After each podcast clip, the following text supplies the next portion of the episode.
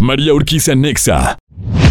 María, ¿cómo estás? Nuevamente nos ha llegado la mitad de semana, lo que por supuesto nos indica que es momento de irnos preparando para ir al cine desde mañana o en el transcurso del fin de semana. Yo soy Manuel Dom y como cada miércoles te presento algunas recomendaciones a través de ExaFM 97.3 de qué ver en el cine. ¿Qué ver? Con Manuel Dom.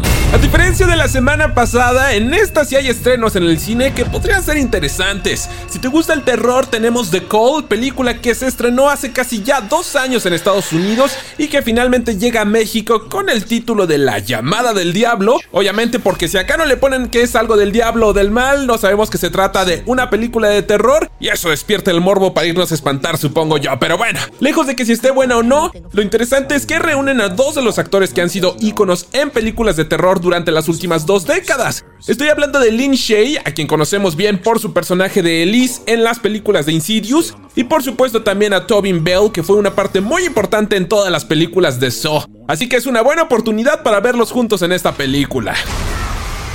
Y bueno, ahora pasando a estrenos más fuertes, tenemos El Callejón de las Almas Perdidas, basada en el libro del mismo nombre y segunda vez adaptada en el cine. Y bueno, ahora llega nuevamente a la pantalla grande, en esta ocasión bajo la dirección de Guillermo del Toro, que desde el 2017, con La Forma del Agua, no había dirigido otro largometraje. Y aquí seguiremos la historia de un hombre ambicioso y corrupto que es interpretado por Bradley Cooper, que llega a trabajar a un circo, empezando desde abajo, para tiempo después convertirse en un famoso e insaciable mentalista que forma equipo con una psiquiatra interpretada por Kate Blanchett con el único fin de manipular y timar a la gente para sacarles todo el dinero posible. El guion fue escrito por Kim Morgan, que es la actual esposa de Guillermo del Toro, aunque en su haber no hay más guiones de películas, por lo que esperamos que sea una adaptación bien realizada. Para rematar, además de los dos actores ya mencionados, también cuenta con las actuaciones de la increíble Tony Collette, Willem Dafoe, Rooney Mara y muchos más, así que en teoría tiene todo lo que podríamos pensar para que sea una película buena, por lo que a partir de mañana llegará a las salas de todos los cines en México.